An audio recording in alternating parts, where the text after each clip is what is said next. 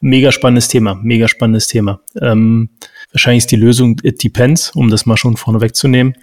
Prima, ähm, dann sind wir ja diesmal unter einer Stunde geblieben.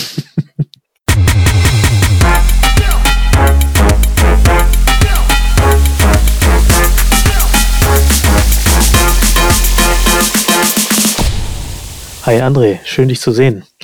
Heute mal. Hi Sebastian. Heute mal in kleiner Besetzung, weil Andreas im Urlaub ist. Und da haben wir uns gedacht, wir machen mal so eine kleine Mini-Folge. Genau. Ohne Tiny Talk, ohne Small Talk, ohne. Gibt es irgendeinen Fail? Also hab, bis auf unseren Fail, dass wir ohne Andreas aufzeichnen? Ich habe mich schlecht vorbereitet. Ich glaube, es ist viel passiert diese Woche, aber ich könnte jetzt keinen Fail aus dem Hut zaubern. Ja, meine Bubble ja, erzähl. Äh, es gibt vielleicht eine Sache, auf die ich mich freue, was so ein bisschen das äh, Gegenteil von Fail of the Week ist. Und zwar, ich weiß nicht, ob du das mitbekommen hast, aber Frank Thelen und Pip Klöckner haben ja so einen leichten Beef, ja. äh, der irgendwie ausgetragen wird über Twitter. Also, ja, ja Frank ist, glaube ich, fühlt sich mehr als Opfer. Äh, Pip will ihn, glaube ich, einfach mal ein bisschen äh, ja über bestimmte Dinge reflektieren lassen. Und ähm, jetzt ist ja heute announced worden oder gestern announced worden, dass es bald einen OMR-Podcast gibt, wo beide mehr oder weniger einen Dialog führen mit äh, Philipp Westermeier als Moderator, wenn man so will. Ja, ja da freue ich mich sehr drauf. Ich glaube, nächste, übernächste Woche soll das, glaube ich, stattfinden. Ja, okay, das ist, das ist verrückt. Also dann haben wir, ist, äh, glaube für die Woche ist dann der Nummer eins Platz in den Charts halt besetzt. Also muss ich ehrlich sagen, aber auch beeindruckend, was Doppelgänger-Podcast da geschaffen hat, ne? Also welche Reichweite, die da in, innerhalb kürzester Zeit aufgebaut haben. Beeindruckend, genau.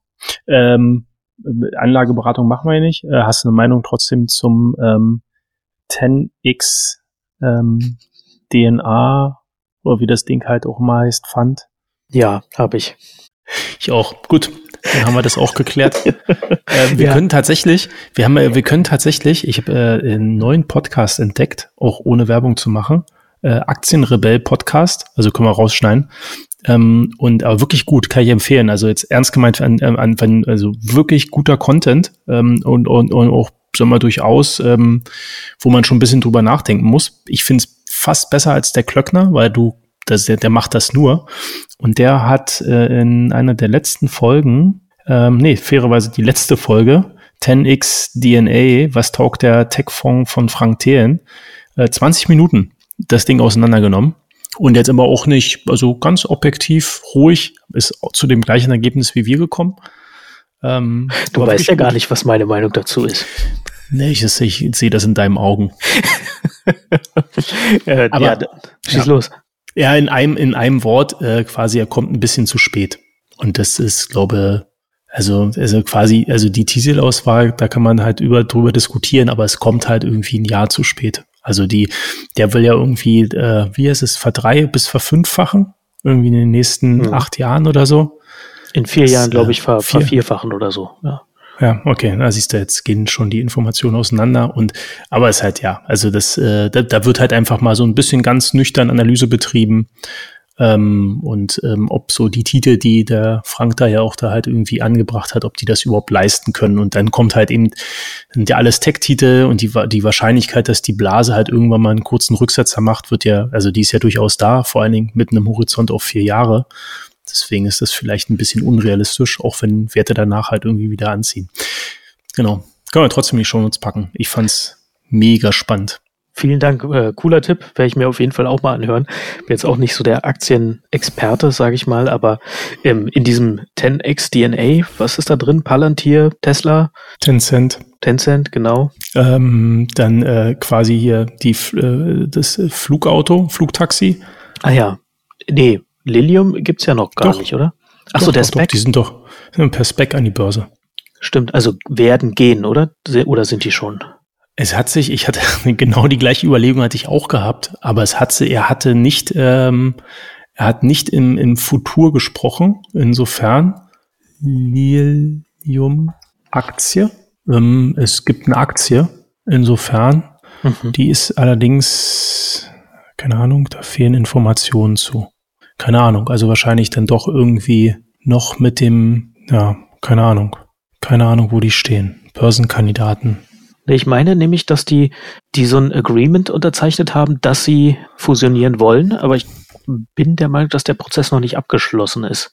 Ja, wahrscheinlich, aber dann muss es jetzt irgendwann die Tage sein. Vor zwei Wochen 4,3 Milliarden.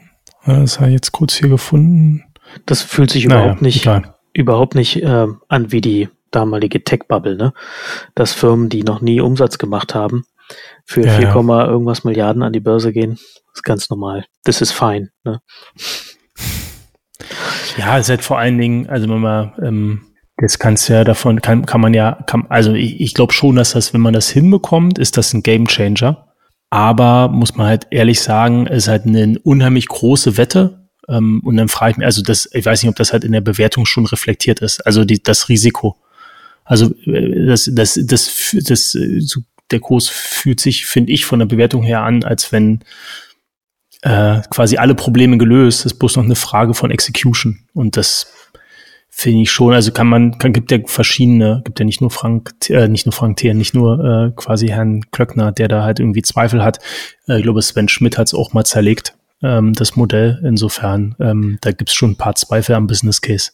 Das ist richtig, wobei Sven Schmidt ja für einen Ex-VC tatsächlich doch relativ innovationsskeptisch ist, sage ich mal, im ja. Allgemeinen.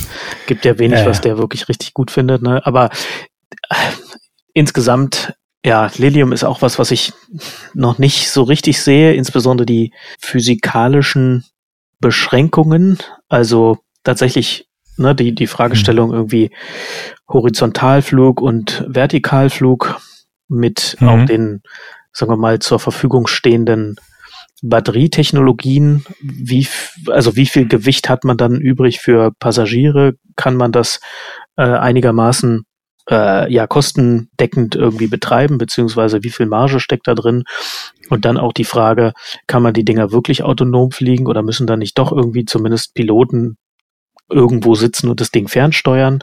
Und dann, wo darf man überhaupt fliegen? Ist es überhaupt realistisch, dass wenn über Städten in vielen Bereichen gar keine Helikopter mehr fliegen dürfen, außer jetzt irgendwie Rettungshelikopter ja. oder so, dass die dann da fliegen dürfen. Also es gibt eine, so eine ganze Reihe von Fragen. Und wenn nicht, dann muss man irgendwie doch wieder außerhalb der Stadt zu irgendeinem Lilium-Flugplatz und ist es dann quasi, hat es dann noch den Mehrwert oder kann man dann nicht direkt einfach in ein Flugzeug steigen und dahin fliegen? Also da, da gibt es eine ganze Reihe von Fragestellungen. Also ich würde es ihnen gönnen, dass sie das lösen, aber ich habe, wenn es um deutsche Flugtaxi-Unternehmen geht, dann würde ich eher noch dem Volocopter, glaube ich, einräumen oder sagen wir mal, hätte ich da, wäre ich da bullischer. Ja. Ich habe das Datum immer noch nicht gefunden. Ich habe bloß gesehen, also es gibt tatsächlich schon äh, eine WKN dafür, ähm, aber scheint noch nicht äh, quasi gehandelt zu werden auf irgendeiner Seite habe ich gefunden, dass äh, das eigentlich im ähm, August hätte passieren sollen. Also Unterlagen sind eingereicht worden, aber that's it. Okay, werden wir heute wahrscheinlich nicht mehr klären. Wahrscheinlich nicht. Nee. Naja, auf jeden Fall 10x DNA-Fonds, nur um das noch abzuschließen. Ich könnte mir vorstellen, Tencent könnte vielleicht den Rest rausreißen, je nachdem welche Gewichtung. Aber Palantir, ich meine, die gehen, laufen gerade gut, aber so richtig die, die müssten schon ordentlich sich entwickeln, damit sie in die Bewertung reinwachsen, wie man so schön sagt. Ähm, ja, genau, bin ich auch eher skeptisch. Gut, dann widmen wir uns äh, tatsächlich Real-World-Problemen. Klingt oder? gut. Mhm. Machen wir. Und äh, freuen uns äh, auf den, äh, auf, auf, das, auf das Duell. Das ist so ein bisschen, weißt du, an was mich das übrigens erinnert? Letzte Anekdote dazu an, an Promi-Boxen. Das habe ich auch gedacht. Das hat was, genau. Äh, ja. Davon Machen die das mit per, per Livestream, Twitch-Livestream? Das wäre wahrscheinlich noch geiler. Obwohl, da werden sie wahrscheinlich eine ganze Menge rausschneiden müssen. Also die, die Gefahr ist da. Ähm, Pip meinte im Podcast, dass er wohl durchgesetzt hat, dass da nichts rausgeschnitten wird. Ui. Gut, dann könnten sie es ja per Twitch machen. Das wäre cool. Das äh, hat sich die Community auch gewünscht. Aber ob sich der äh, Frank darauf einlässt, weiß ich nicht genau. Let's see. Gut. Ja, dann kommen wir zum Hauptthema heute, ne? Weil wir haben ja jetzt kein Tiny Talk, ganz kurz und Small Talk schon hinter uns. Und Hauptthema wollen wir auch diesmal relativ kurz und knackig abfassen, um mal wirklich unter einer Stunde zu bleiben bei unserem Podcast. Soll heute mal sein das allseits beliebte Thema, ich, ich weiß gar nicht, ob da, ob es dann so einen richtig coolen Begriff gibt, aber ich würde es mal Enterprise Integration nennen. Also sprich ja. die Integration von verschiedenen Third-Party-Tools, aber auch Production Systems via was auch immer. Ja, äh, ich glaube, das äh, kennt, kennt jeder, der halt irgendwie ein SAP, Navision oder halt sonstige Standardsoftware halt irgendwie im Unternehmen hat und ähm, vielleicht auch erlebt hat, wie so eine Software halt auf einmal äh, massiv an Bedeutung im Unternehmen äh, gewinnt, für alles Mögliche eingesetzt wird ähm, und dann gar nicht mehr die Frage irgendwann kommt, äh, quasi, ob das die richtige Software ist, sondern also quasi bloß, wie man das jetzt quasi mit den anderen bestehenden Systemen halt irgendwie verheiratet. Mega spannendes Thema, mega spannendes Thema. Ähm, wahrscheinlich ist die Lösung It Depends, um das mal schon vorne wegzunehmen. Prima, ähm, dann sind wir ja diesmal unter einer Stunde geblieben. Ja. Aber äh, also äh, zumindestens, äh, da kann ich eine, das habe ich fünf Jahre lang ähm, bei, äh, bei Specs äh, nicht nur beobachtet, sondern mitgestaltet. Ähm, äh, und jetzt mit ein bisschen Abstand kann man das natürlich auch ganz gut reflektieren. Wir beide hatten es ja mal zusammen bei Immobilien Scout. Exakt, genau. Und das ist auch das, was mich so am meisten färbt, auch in meiner jetzigen Denkweise darüber. Also natürlich durch ein paar Iterationen gegangen und ein bisschen ähm, auch mit äh, ja einfach dem heutigen Blick drauf. Aber das, das färbt immer noch mein, mein Denke dazu. Und vielleicht um den, den Problemcase noch mal ein bisschen äh, stärker zu umreißen, was man ja oft hat in so einem keine Ahnung, E-Commerce-Setup oder auch eigentlich in, in vielen anderen Unternehmen ist, wie du schon sagst, ne, dass man ein ERP hat, was halt häufig so relativ zentrale äh, Funktionalität übernimmt, ne, zentrale Daten hält, auch ähm, häufig äh, IDs vergibt äh, etc. Und das will nun integriert werden mit A, dem Produktionssystem, will vielleicht noch mit einem Shop-System integriert werden. In unserem Falle, wir sind gerade dabei, da äh, ein äh, PLM-System, also ein Product Lifecycle Management System einzuführen. Und da kommen sicherlich auch noch eine ganze Reihe von weiteren Systemen. Und die sollen alle irgendwie miteinander verknüpft werden. Und da kann das ERP oder spielt sicherlich eine zentrale Rolle, muss aber wahrscheinlich nicht überall in der Kommunikation in der Mitte stehen. Und genau, und heute wollen wir so ein bisschen darüber reden, wie macht man es denn am besten? Und da habe ich mir gedacht, mit deinem umfangreichen Hintergrund von sowohl Scout als auch Mr. Specs und ja jetzt bei Smava auch wieder in gewisser Weise, hast du da sicherlich eine ganze Menge Know-how, was du teilen kannst.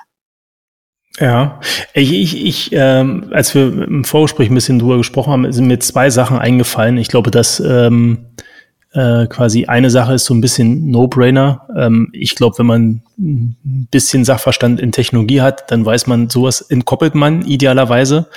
Ähm, weiß ich nicht, ob das jetzt halt irgendwie so ein Event-System halt irgendwie ist. Allerdings halt irgendwie so eine deckte Integration will ich halt wahrscheinlich versuchen, sofort zu vermeiden, weil ich habe es fairerweise nie erlebt. Weiß nicht, ob du da irgendwie einen Case hast, dass halt tatsächlich das äh, ERP-System halt getauscht wird. Aber ich habe äh, tatsächlich häufiger erlebt, dass es gut ist, Systeme zu entkoppeln, also auch ERP und Live-Systeme zu entkoppeln, weil ein ERP-System ist halt kein Echtzeitsystem. Das haben wir, also es, es muss zügig sein. Ne? Also ich kenne das halt auch in Cases, wo ein Kundenservice halt irgendwie damit intensiv gearbeitet hat. Ähm, aber auf der anderen Seite, da, da geht's halt nicht um, um, um halt Performance im Sinne von Webseiten, die man jetzt halt irgendwie mit, mit ähm, Page Speed halt irgendwie versucht zu optimieren, äh, sondern geht's halt irgendwie darum, halt ähm, eine Menge an Daten und vor allen Dingen halt Daten in einer prozesskonformen Art und Weise halt irgendwie zu verwalten. Ich glaube, das wäre das eine, was ich halt immer äh, quasi, es ist so für mich No-Brainer, wenn man das nicht macht, dann hat man echt verloren. So direkte Integration machen keinen Sinn, koppelt man halt irgendwie zu viel. Und das Zweite ist, und ähm, lass uns mal da ein bisschen drauf rumdenken, weil ich weiß, du machst anders gerade, aber ich fand die Idee damals sehr charmant.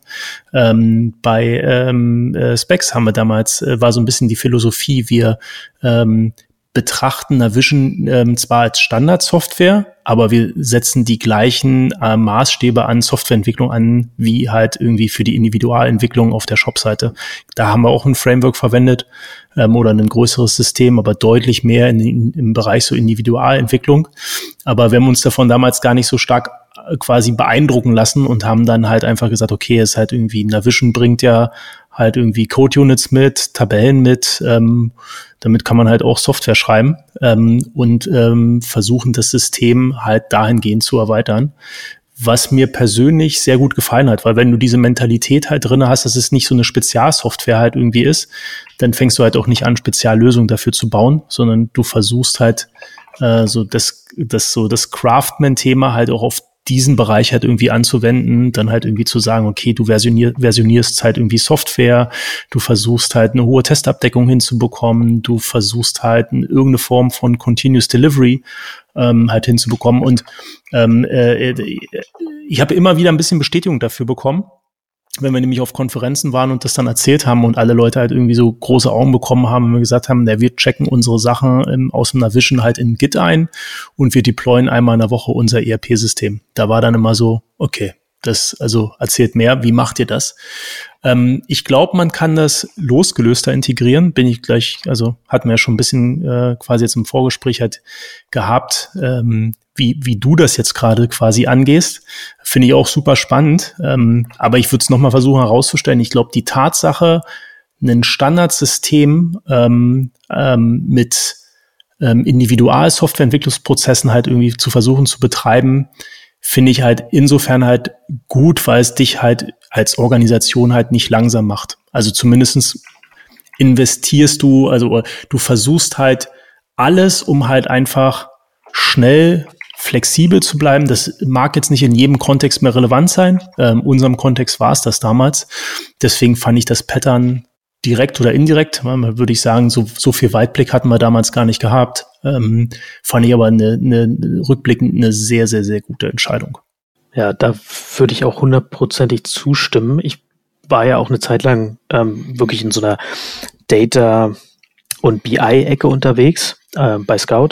Und da war tatsächlich auch lange würde ich mal sagen, also Engineering Practices waren jetzt nicht das Vorrangigste, ähm, wo, als ich zumindest ähm, da angefangen habe, in, in dem Bereich zu arbeiten, wo sich die Entwickler mit beschäftigt haben. Das haben wir aber dann aber sukzessive geändert und haben dann auch genau wie du das gerade beschrieben hast, ne, ganz normale Engineering Best Practices mit, also erstmal agil arbeiten, nicht so wie vorher, was so ein bisschen Mischung zwischen Wasserfall und Chaos war. Dann auch äh, kleinere kleinere äh, Inkremente sozusagen, die dann auch mal eingecheckt wurden, ähm, wo wir auch ja, Build-Pipelines gebaut haben und dann wirklich so ein bisschen auch so ein Continuous Integration Flow aufgesetzt haben. Das würde ich sagen, also nach dieser, nach dieser Erfahrung auch würde ich das in jedem anderen Bereich, wo Software entsteht, immer wieder versuchen ähm, aufzugreifen. Und da bin ich tatsächlich auch echt überrascht, beziehungsweise finde ich es cool zu hören, wie ihr das bei Navision gemacht habt, weil gerade dieses in einer Standardsoftware sozusagen äh, Code beizusteuern, da habe ich immer noch im Kopf, dass, dass man da deutlich eingeschränkter ist und da gar nicht so agieren kann. Aber am Ende, klar, wenn man irgendwie Code schreiben kann, dann kann man den Code auch einchecken und äh, findet dann auch irgendwie einen Weg, wie man das Deployment äh, automatisieren kann. Äh, völlig logisch, ja. Ähm, genau, und ich glaube, in deiner Zusammenfassung hast du noch noch eine Sache, ähm, ich würde fast sagen, unterschlagen, die wir in einem anderen Termin schon mal äh, kurz besprochen haben. Und zwar war dein Rat da, Navision selbst möglichst nicht, oder halt Business Central, wie es heißt, möglichst ne, ja. nicht zu verändern, äh, hm. sondern eher alles in Extensions heißt es, glaube ich, zu packen. Ne? Ja, ja, also genau. Ich glaube, jedes, ich hatte es gerade im Kopf und hatte gedacht, okay, das müssen wir auch noch irgendwie unterbringen.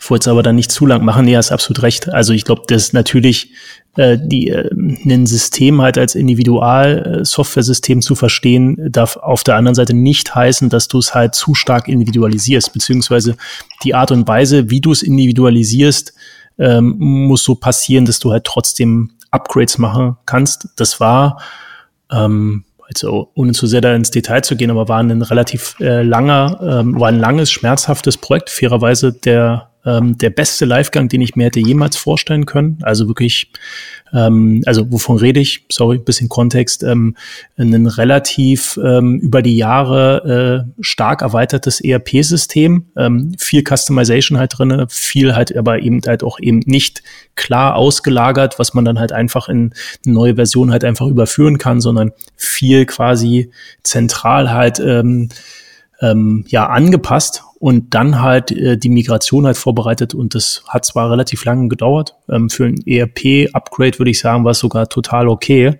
Ähm, der Livegang war war einfach bloß wow. Ähm, keine relevanten Fehler, ein bisschen Performance, ja, aber das halt äh, quasi in dem Zusammenhang damals in die Cloud gebracht. Dann ist halt Performance auch erstmal ein Thema, was man mit Geld lösen kann. Aber ein, ein, eine Konsequenz aus diesem ganzen Projekt war halt auch, okay, alles, was wir bauen, gucken wir halt, dass wir das halt in Extension Points packen und da, wo halt wirklich Erweiterungen keinen Sinn mehr machen, weil das halt einfach quasi zu weit weg ist und einen, also das gar nicht mehr in den ERP eigentlich reingehören muss, zwingenderweise, ähm, weil die Daten man auch auf irgendeine andere Weise halt irgendwie nutzen kann. Da baut man dann halt einfach, fängt man halt einfach an, Satellitensysteme halt drumherum zu bauen. Navision glücklicherweise ähm, hat ja irgendwann ein ganz gutes äh, API-Endpoint-Modell halt irgendwie eingeführt ähm, und ja, da war ist dann so Data Access äh, dann halt auch gar kein Thema mehr gewesen. Aber genau, also wie du richtig sagst, ähm, Individualsoftwareentwicklung soll nicht heißen, dass man sich das System halt so verbaut, sondern man muss da halt schon eine Strategie finden, wie man Änderungen halt äh, minimal invasiv, wie es so schön immer heißt, halt umsetzt. Das ähm, ein ähnliches Problem haben wir gerade mit Keycloak. Das ja ein eine SSO-Lösung und die haben wir auch stark gecustomized und dass die Migration auf die neue Version, die kostet uns jetzt schon einige Monate. Und äh, jetzt sind wir aber kurz davor, wir werden es also bald hinkriegen. Äh, nichtsdestotrotz, ein Learning davon ist auch die ganzen Customizing-Kram sozusagen, wenn wir jetzt sukzessive da rausziehen, damit wir es danach auch mehr oder weniger wie so eine Third-Party-Lösung betreiben können. Aber das nur am Rande. Genau, also jetzt hast du ja so beschrieben, wie wie ihr das damals gemacht habt. Und ich äh, finde es auch super spannend und hätte da vielleicht gleich auch nochmal ein paar Fragen dazu. Du hast aber ja schon ein bisschen den Teaser gegeben, was, was gerade meine Gedanken dazu sind. Ne? Die sind natürlich gefärbt, ein bisschen von Scout, aber auch äh, tatsächlich durch einen durch einen ähm, ja, Kollegen, mit dem ich gerade zusammenarbeite, der uns gerade äh, extern unterstützt. Und wir bauen eine Art, ja, früher hätte man gesagt Enterprise Service Bus. Äh, das Wort ist für mich ein bisschen verbrannt, weil wir da mehrere Iterationen durchlaufen haben und das war, ja, äh, hat sich nie so richtig, es hat sich wirklich sehr enterprisig angefühlt und nie so richtig ähm, agil und, und, äh, und schön, sage ich mal. Nichtsdestotrotz machen wir, ba bauen wir jetzt ein ähnliches Konzept auf und zwar basierend auf einem AWS-Produkt, Databridge bauen wir so eine Art, ja, also verschiedene Service-Bus-Pipelines sozusagen, in denen, äh, in die quasi Events reingefeuert werden, die dann durch so eine Kaskade von verschiedenen Lambda-Funktionen, da gibt es, glaube ich, auch so eine grafische Oberfläche, mit denen man die mehr oder weniger miteinander verknüpfen kann. Man kann es auch alles per Code einfach äh, entwickeln und zusammenstöpseln. Äh, ich glaube, es ist ein YAML-File, mit dem man das dann definiert. Ähm, und diese Lambda-Funktionen, die machen halt entsprechende ähm, entsprechende Transformationen. Äh, da steckt auch hier und da ein bisschen äh, quasi ein paar äh, ähm, ja, Schleifen drin, beziehungsweise jetzt, jetzt fehlt mir der passende Begriff für eine Case-Anweisung oder sowas, steckt da auch mal drin, also einfache Business-Logik, wenn man so möchte. Und die sorgt mehr oder weniger dafür, dass vom Produzenten, vom Datenproduzenten, die Daten eben auf diesen Bus kommen, dann transformiert werden und dann zum Konsumenten gebracht werden. Und das, damit haben wir jetzt eben den einen Shop in einem Land schon mal mit mit dem ERP-System verknüpft. Das wollen wir jetzt für andere Shops genauso umsetzen und dann wiederum aber auch andere Systeme auf eine ähnliche Art und Weise anbinden. Also wir haben auch schon Logistiker so angebunden. Da ist es fairerweise, die sind es eben gewöhnt, ähm, per SFTP irgendwie CSV-Dateien zu bekommen. Das machen wir halt, indem wir einfach die Daten dann in einer DynamoDB zwischenspeichern, batchen und dann eben in S3 packen, da per ähm, SFTP Zugriff drauf gewähren und dann genau sollen noch andere Umsysteme, aber mehr oder weniger auf eine ähnliche Art angebunden werden. Das heißt, das ist jetzt kein einzelner riesiger Bus, so wie man es früher betrachtet hat, wo halt unterschiedliche Konsumenten dran sind, die sich eben die Events dann rausfiltern, die für sie mhm. sind, sondern es ist, ähm, sind dann verschiedene Busse, die eben verschiedene Event-Typen, die eben order-relatiert sind oder auch äh, ja, ja, New Product Generated oder was auch immer. Äh, so, wir, wir haben die Events im Detail noch nicht definiert, ähm, aber für unterschiedliche Eventtypen oder Entitäten gibt es halt dann unterschiedliche Busse, wenn man so möchte. Hört sich auf alle Fälle nach einem sehr skalierbaren Ansatz an. Ne? Also es ist halt äh, entkoppelt und ähm, ich glaube, dass äh, was wirklich spannend ist, ist, ähm, dass du das ganze Thema ähm, Transform halt woanders löst. Ja, das ähm, ich glaube, das ist schon nochmal ein guter Gedanke. Ein sehr guter Gedanke, um ehrlich zu sein. Und dass es dann halt irgendwie ein Cloud-Service ist, das glaube, würde ich sagen würde. Macht man heute wahrscheinlich nicht mehr anders, wenn man in der Cloud ist, aber es ist schon ganz schön zu sehen, dass immer mehr Services halt auch einfach, also diese Standard-Services halt auch einfach in, in, in, in den einzelnen Clouds halt verfügbar sind. Vielleicht auch nochmal eine Folge wert, äh, quasi so ein bisschen zu gucken. Äh, GCP ist ja da grundsätzlich anders als äh, AWS und Azure. Ähm, da wirst du wahrscheinlich sowas nie sehen. Aber ja, ja, spannend. Genau. Und genau, ich wollte noch mal eine Frage auch zu dem Ansatz stellen, den du vorhin beschrieben hast. Und zwar habt ihr ja tatsächlich sehr viel in der Vision selber gemacht, beziehungsweise Extensions eben mhm. gebaut. Das heißt also, ihr habt auch wirklich ein relativ großes Team gehabt, glaube ich, was spezifisches Navision Know-how brauchte. War das, ja. ähm, war das ein Thema äh, bei der, beim, beim Recruiting? Ja, total. Also ich, ich kann auch ganz, mich ganz gut daran erinnern, äh, Mama, glaube heute ist das normal, dass die Teams so international waren, aber ähm, ich glaube, es gab von den gut 20 Leuten in dem Navision-Team gab es halt eine Person, die aus Deutschland kam. Ähm, äh, man hat immer ganz spaßig gesagt, äh, quasi das Team Navision ist eigentlich Team International, ähm, weil die waren, kamen halt von überall her. Ich glaube, das Problem sind hier zwei Sachen, äh, wenn ich so ein bisschen äh, quasi mich da nochmal in die Situation zurückbeame. Ähm, einmal natürlich äh, das Thema, das, also das Know-how einfach zu finden, ja, wirklich Anwendungsentwicklung. Ich glaube, das ist vielleicht in einem SAP ähm, würdest du das eher finden. Ne? Also in der Vision findest du halt auch einfach eher, wird halt eher konfiguriert, weil es halt einem eben auch nicht für ganz große Use Cases halt irgendwie gedacht ist oder nicht konzipiert wurde. Du kannst es damit ja zweifelsohne machen.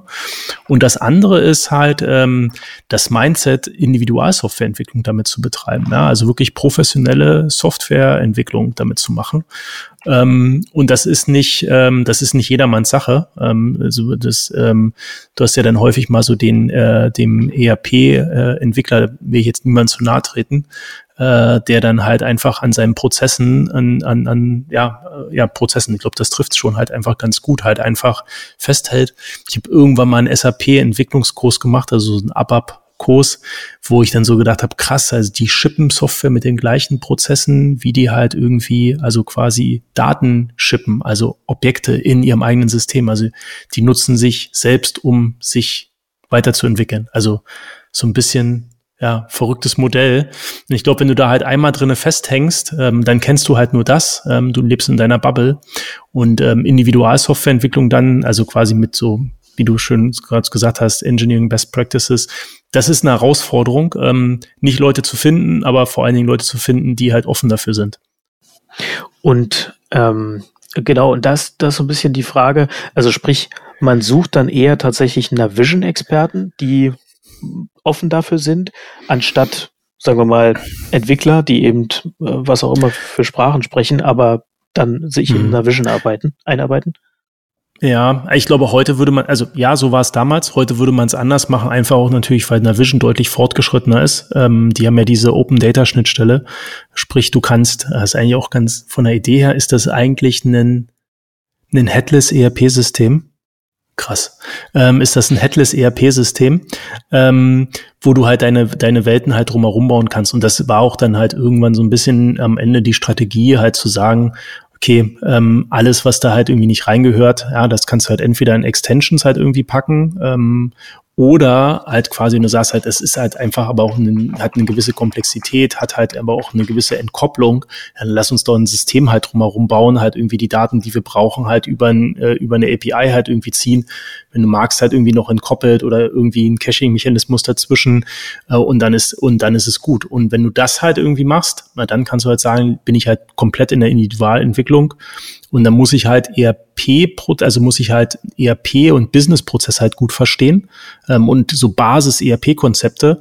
Aber das ist eine ganz andere Anforderung, ähm, weil das, äh, das lässt sich lernen. Ähm, aber ähm, wenn du halt sagst, du machst das halt in einem ERP-System, da gehört schon ähm, ein bisschen mehr Erfahrung dazu, würde ich sagen. Also die Zeit, ich glaube, wenn ich es heute machen würde, vielleicht würde man es auch nochmal anders machen, aber äh, die Zeit macht die Sachen dann doch tatsächlich äh, deutlich einfacher. Ja, ich meine, das ist ja so äh, eigentlich immer unser Thema, ne? Das, das war früher total spooky. Wir haben, als wir angefangen haben bei Scout äh, AWS zu nutzen, haben wir immer bestimmte äh, Sachen benutzt und dann sind wir auf Probleme gestoßen. Und kurz nachdem wir auf diese Probleme gestoßen sind, gab es auf einmal einen Service bei AWS, der diesen, dieses Problem gelöst hat. Da muss ich sagen, Hut ab wirklich vor der Genauigkeit, mit der die zumindest aus unserer Perspektive damals die User-Probleme analysiert haben und dann durch ein Produkt ähm, bearbeitet haben. Also das war, war wahnsinnig beeindruckend. Ja, also kann ich einfach bloß plus eins sagen, ist immer wieder quasi, die, Lücken schließen sich. Das ist ja das, was ich vorher gerade meinte, ist schön zu sehen, dass halt einfach so eine quasi, ähm, wie will ich sagen, ähm, ESB ist es nicht, aber so moderne Ansätze dafür halt einfach mittlerweile as a Service halt irgendwie nativ, also Native Cloud Ansätze halt einfach gibt. Hatten wir ja auch schon mal eine Folge zu. Ähm, macht halt einfach Sinn, wenn du nicht nur quasi die Software, also nicht nur das Betriebliche halt in der Cloud abbilden willst, sondern halt irgendwie das bis runter ins Applikation, bis in den, in den Applikationslevel rein. Absolut, genau.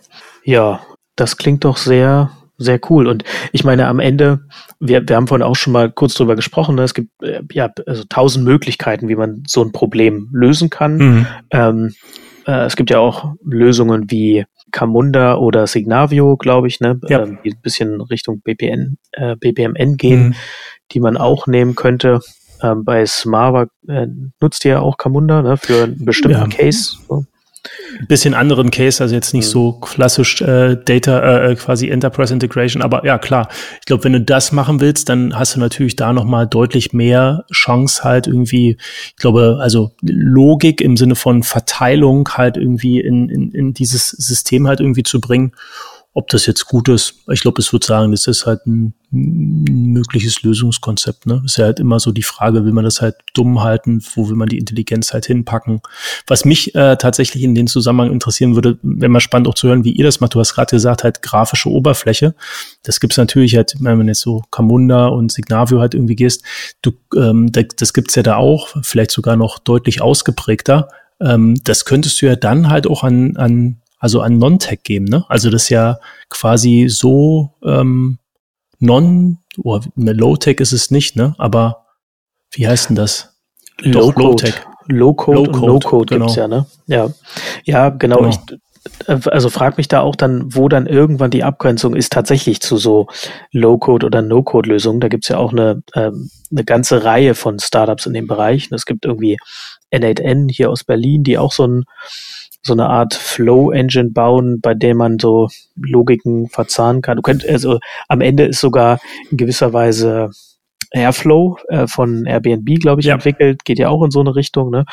Ähm, und irgendwann landest du dann wahrscheinlich, wobei UiPath fairerweise ist eher innerhalb einer Applikation. Ja. Das ist jetzt nicht äh, für diesen Case, also ist nochmal ein leicht anderer Case. Aber also ich sag mal, die, die, die, das Spektrum ist groß ähm, und, ja, ja. und und ich, also ich finde es auch total spannend. Ähm, und die Frage ist genau, wie viel, wie viel Code braucht man eigentlich und wie viel kann man vielleicht auch ähm, einfach zusammenklicken oder konfigurieren? Ja, ja, genau. Und, und auf der anderen Seite, wie viel Aufwand muss man betreiben, um das halt konfigurierbar zu machen, wenn es halt ein relativ stabiles Environment halt irgendwie ist. Ne? Also ich glaube, das mal Kirche im Dorf lassen, aber die Möglichkeiten, die sind halt mannigfaltig. Ähm, insofern wird es wahrscheinlich auch irgendjemanden da draußen geben, der das schon mal ausprobiert hat in einem Produktionscase. Ja, höchst, höchstwahrscheinlich, genau. Ja. ja, aber auf jeden Fall spannendes Thema. Aber ist das bei euch tatsächlich so ein bisschen der Plan? Also wenn du sagst hier so Data Bridge, ähm, dass man da dann halt gewisse Themen halt auslagert oder ist das, ist das eher dann, läuft das darauf hinaus, dass es ein relativ start, also ne, äh, statisches Setup im Sinne von statisches Routing, Mapping und so weiter ist? Also das ist zumindest erstmal die Vorstellung, aber ich sagen wir mal, begebe mich dann nicht den Illusionen hin, dass man setzt es einmal auf und dann läuft es. Also ich glaube schon, dass man da A, Maintenance haben wird, dass da doch irgendwelche Fehlerfälle mal auftreten, die man initial noch nicht äh, betrachtet hat, aber dann vor allem auch hier mal ein Attribut dazu kommt oder da mal ein Prozess auch komplett umgestrickt wird. Ähm, bei, wir, wir werden wahrscheinlich da auch mehr als nur zwei, drei ähm, Drittsysteme anbinden, sozusagen, dass da auch mal was dazukommt oder ausgetauscht wird. Deswegen glaube ich schon, dass da fortwährend ähm, ja, ich sag mal, Arbeit drin steckt und da auch was dran geändert werden muss. Und genau da, ja, sehe ich so ein bisschen, also das ideale Setup, was ich mir da vorstelle, ist ein Team, was mehr oder weniger einfach diese, dieses Prozess äh, Bildchen owned. Also wenn man sich jetzt wirklich mal vorstellt, wie so eine äh, Reihe von Kästchen, wie so, eine, so ein Prozessdiagramm ähm, mehr oder weniger, ähm, das äh, stelle ich mir so vor, dass das bilateral, trilateral, wie auch immer, mit den entsprechenden Fachteams besprochen wird und immer maintained wird sozusagen. Und jedes Mal, wenn ein Team da oder zwei Teams irgendwie Änderungswünsche haben, dass dann das zentrale Integrationsteam mit diesen Teams ins Gespräch geht, die Änderungen eben äh, zunächst mal dokumentiert, dann implementiert und damit ja, also eine Übersicht und eine, eine Ownership da auch gewährleistet ist. Wir aktuell müssen da noch ganz viel automatisieren. Wir haben da viel noch ähm, so händische ähm, Prozessschritte drin, die wir erstmal wegkriegen müssen. Von daher haben wir auch, ist für uns allein dieser Dokumentationsaspekt schon relevant. Wenn es später mal automatisiert ist, dann ähm, ist ja mehr oder weniger der Code die Dokumentation dann. Und wenn man das dann auch grafisch irgendwie aufbereiten kann, dann hat man da auch immer was, woran man sich langhangeln kann, wenn man irgendwie über Änderungen da spricht. Das ist meine Vorstellung zumindest. Hm. Ja, ich, äh, also, ich glaube, wenn man das Szenario weiterdenkt, da kann man natürlich auch, ähm, kann man sehr positiv wie negativ sehen. Ähm, Low-Tech oder No-Tech oder nee, Low-Code beziehungsweise No-Code führt ja natürlich auch dazu, dass Leute ähm, mit ähm, Themen in Berührung kommen, denen vielleicht halt irgendwie auch der Background halt irgendwie fehlt, ähm, Sachen sauber zu designen, ähm, was dann vielleicht dann auch nicht die beste Lösung, nicht der beste Ansatz dann am Ende ist. Also insofern, ähm, glaube, kann man das, äh, ja, kann man das auch durchaus kritisch betrachten. Ja, macht, ja. macht auch Sinn. Ja. Absolut, genau. Ne? Und dann, also kommen halt so Sachen dazu. Wie testest du das? Ähm, wie ja, ähm, versionierst total. du das? Das, also ich glaube, die Systeme haben da alle Möglichkeiten auch drin, um das zu machen. Das muss man dann aber auch richtig nutzen, wahrscheinlich. Äh, bin aber kein Experte auf dem Gebiet. Ja, ich glaube, dann äh, quasi schlagen halt so eine Sachen wie API, Gateway und so weiter halt irgendwie dann zu. Und dann wird's halt auch wahrscheinlich wirklich, wirklich, wirklich komplex. Aber das Gute ist, äh, so wie du es beschrieben hast, jetzt ohne äh, Data Bridge halt irgendwie zu kennen, ähm, wahrscheinlich ist es so modular, dass du da relativ viel hinterklemmen kannst und dir dann halt einfach Stück für Stück halt einfach auch diese Features ähm, mit der AWS-Welt halt irgendwie zusammenbaust. Also gerade wenn du jetzt so über Versionierung und so eine Sache halt irgendwie redest, hört sich schon ähm, also jetzt, äh, ich glaube, Andreas hatte schon feuchte Finger. der, äh, da bin ich mir gar nicht so sicher, weil der ja, glaube ich, bei äh, so Serverless-Geschichten immer noch so ein bisschen, äh, sagen wir mal, Hemmungen hat, aber an sich findet das schon auch ganz geil, so, ne? Serverless. Ja, ja. ja. Ich ja, meine, total. Nicht, ist ja der Traum, ne? Du musst dich um eigentlich Operations gar nicht mehr kümmern. Du schreibst einfach den Code, deployst ihn und er läuft. Im besten Falle. It just happens. Genau. Ja, aber das ist natürlich genau die Idee. Ne? Da, da gibt es dann natürlich so tricky Geschichten, wenn so ein Batching-Prozess eben besonders lange mhm. läuft, läuft man irgendwann in den Timeout, wobei inzwischen, glaube ich, äh, können die ja schon 15 Minuten laufen, damit kann man ja schon eine ganze Menge anfangen. Und zur Not muss man dann eben äh, quasi das Batching nochmal batchen, also oder in Chunks aufteilen, das kriegt man alles gemanagt Klar. irgendwie. Genau, genau. Ja, irgendwie Worker, Service Worker oder sonst irgendwas. Das, da gibt's glaube ich, mannigfaltige Lösungen wieder. Okay, ja, spannend. Spannend. Äh, wie entwickelt ihr das? Also ich glaube, wenn ich so zurückblicke, glaube einer der, wenn man jetzt nicht so nur so positiv äh, quasi da drauf schaut, glaube einer der Knackpunkte war immer quasi diese Integration, also quasi so diese Enterprise-Integration halt irgendwie ähm, über mehrere Bereiche voranzutreiben. Da war, das war immer halt irgendwie tricky. Wie habt, also habt ihr euch damit schon auseinandergesetzt oder gab es damals noch irgendwas beim, beim Scout? Ähm, du meinst jetzt organisatorisch, also wie man, wie man. Ja, genau. Also gibt es halt irgendwie so, was ist ein Prozess oder hat man dafür ein Team oder also quasi, wie, äh, weiß nicht, ein Enterprise-Architekt wird dir wahrscheinlich jetzt nicht groß helfen, aber ist ja auch immer eine gern gesehene Rolle. Ähm, genau. Ja, das, das ist tatsächlich genau das, was ich, was ich jetzt anpeile. Also was ich ähm, mir vorstelle, da so ein Enterprise-Architekten erstmal oder eine Rolle, die in die Richtung geht, ähm, zu, äh, zu einzustellen.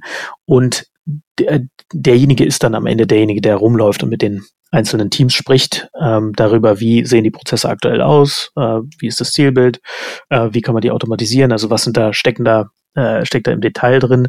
Ähm, mittelfristig äh, oder auch eigentlich kurzfristig eher wird wahrscheinlich eine Person da auch nicht reichen. Da werden wir sicherlich ein kleines Team aufbauen, ähm, wo dann auch ähm, wirklich vielleicht ein Analyst mit reinkommt, ähm, Data Engineer, also beziehungsweise halt ein Engineer äh, für den Bereich. Und wir haben schon Grundlagen, also ähm, der, der äh, Kollege, mit dem ich da arbeite, der tatsächlich auch der interimistische Vorgänger von mir war, der hat ähm, Event-Stormings gemacht mit ähm, einigen der Teams und hat da schon äh, ordentliche Prozessbildchen erzeugt. Ähm, also sprich, so ein bisschen so eine Anfangsdokumentation ist schon da. Und das ist für uns tatsächlich, wenn wir jetzt auch gerade mit den Teams reden, also wir haben da regelmäßig Gespräche auch eine ganz guter, ein ganz guter Ausgangspunkt schon für die Diskussion. Und das ist wahrscheinlich dann auch ein gutes Mittel, äh, um dann, äh, ja, wenn, wenn wirklich wir da Leute heiern, ähm, um das als Ausgangspunkt zu nehmen und da weiterzumachen. Ich möchte die Chance gleich mal nutzen, zu sagen, wenn euch das Thema interessiert und ihr Lust hättet, den Tonis dabei zu helfen, dann meldet euch gerne. Ähm, das äh, ist, denke ich, ein sehr spannendes Thema. Das ist auf alle Fälle, ja, genau, spannend. Ja, Punkt. Können wir so stehen lassen. Toi, toi, toi. Ich glaube, die Leute wachsen nicht auf den Bäumen. Das befürchte ich auch, genau. Ähm, ja, cool. Das klingt doch ganz gut. Also ich habe das Gefühl, wir haben es heute mal geschafft, so eine kurze und knackige Folge zu machen. Vielleicht müssen wir jetzt einfach immer zu zweit nur aufnehmen, also in wechselnder Konstellation. Vielleicht ist es besser für die für die Dauer der Folgen. Ähm, ich würde mal kurz äh, zusammenfassen, wie ich das üblicherweise tue. Wir haben gerade über verschiedene Ansätze gesprochen, wie man so Enterprise Integration spielen kann.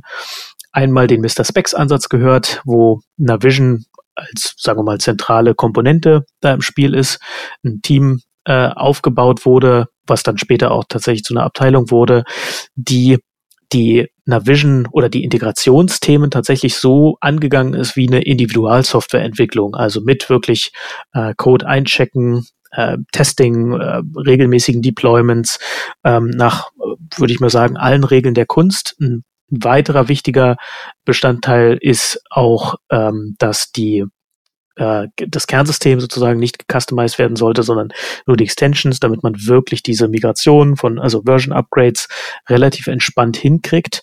Ähm, in Entkopplung, genau, das habe ich noch vergessen zu sagen, ist natürlich immer ratsam aus verschiedenen Gründen. So ein ERP ist eben auch kein Echtzeitsystem und äh, über eine Entkopplung kann man eben ja nochmal noch mal ganz andere Sachen als nur einfach einen Vendor-Login verhindern, äh, kann man auch ganz andere Sachen abfedern. Das Recruiting ist da zwar nicht immer ganz einfach, aber das dürfte in dem Bereich generell nicht ganz einfach sein. Und dann haben wir im zweiten Teil so ein bisschen über den Ansatz gesprochen, den wir gerade fahren, äh, nämlich eine AWS Data Bridge, wo mehr oder weniger eine, eine orchestrierte äh, Gruppe von Lambda-Funktionen, die Transformationen vornehmen und äh, einfache Logik enthalten, als Interface zwischen Shop-System, ERP, aber auch Product Lifecycle Management System etc. dienen. Und da ist eben auch die Idee, ein Team drum aufzubauen, ähnlich wie ihr das bei Mr. Specs hattet, wie wir das auch bei, bei Scout hatten, was sich spezifisch um genau das kümmert und natürlich auch dann nach Engineering Best Practices. Perfekt zusammengefasst. Ich glaube, entkoppeln kann auch noch helfen, wenn du halt irgendwie äh, skalieren willst. Also halt einfach Lastspitzen halt irgendwie hast. Aber ich glaube, jeder, äh, der hier ein bisschen technischen Background hat, der kann sich da wahrscheinlich noch äh, quasi seine eigenen halt Vorteile dazu definieren. Ja, finde ich super. Ich, ich, vermute, unsere Zielgruppe hat in aller Regel irgendeinen technischen Background. Genau. Außer die, die Eltern von uns, die vielleicht zuhören. Ne? Genau, genau. Ja. Enterprise Integration Application. Das äh, sind, glaube ich, das ist demnächst am Abendbrottisch. Wenn man dann zu den Eltern nochmal fährt, dann was erklär das mal. Genau. Ja, vielen Dank, André. War eine coole Folge, hat Spaß gemacht und ich hoffe, es war auch interessant für die Zuhörer. Genau, aber müssen wir, ähm, wer, wer, wer spricht hier jetzt eigentlich äh, das, äh, das Outro? Weil äh, quasi, genau, also vielleicht müssen wir einfach irgendwas vom letzten Mal halt reinschneiden. Ansonsten, ich glaube, versucht das so a cappella ist, ähm, quasi erreicht uns über die gängigen Mittel. Ähm, webmaster.hmze.io. Da warten wir, glaube ich, immer noch auf die ersten E-Mails. Also ich gucke da gar nicht so häufig rein, aber ähm, da, das, das wäre halt so was, das wäre eine echte Überraschung. Twitter geht, LinkedIn geht, schreibt uns halt, wenn ihr uns so kennt. Ähm, und ähm, freuen wir uns auf Feedback. Ähm, war ja heute mal ein bisschen anderes Format. Genau, ich glaube, Andreas hat schon mal eine Spam-E-Mail bekommen, immerhin, auf die Adresse. Verrückt. Also Verrückt. eine gab schon. Super. Cool. Drücke ich auf Stopp. Drücke auf Stopp.